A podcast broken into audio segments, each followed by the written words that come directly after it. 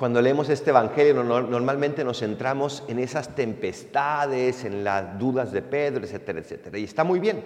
Pero el día de hoy quiero hablar de un aspecto que normalmente nos pasa desapercibidos. Jesús ya sabía que Pedro iba a dudar. Y eso para Jesús como hombre le iba a causar dolor. ¿Por qué dudas de mí? ¿Por qué dudas de mi poder?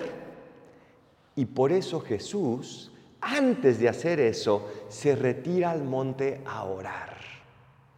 Muchas veces tenemos que sostener la fe de otros.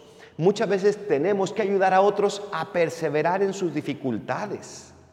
Y a veces dudan del poder de Dios y dudan también de nuestra fidelidad, de nuestro compromiso con ellos. Y eso duele a nuestro corazón. La mejor manera para ayudar a otros en sus problemas es ir a orar, es blindar tu corazón con la coraza de la fe, es llenar tu corazón de la esperanza de Dios, es hacer que tu corazón viva por el amor de Dios. Te está costando el día de hoy sostener a otros, te está costando sostenerlos en sus dificultades. Ora, ora, ora, retírate con Dios y entonces Él te dará la fuerza que tú necesitas. Porque lo hermoso de esto es que no eres tú quien sostiene a otros, es Dios quien los sostiene a través de ti.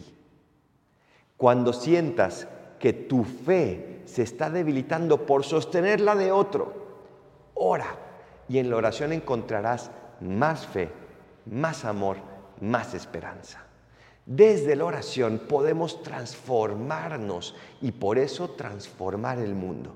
Y sin la oración no podemos, porque en la oración entramos en un contacto de tú a tú con un Dios que no logramos entender, pero que sí podemos lograr amar un poco más cada día.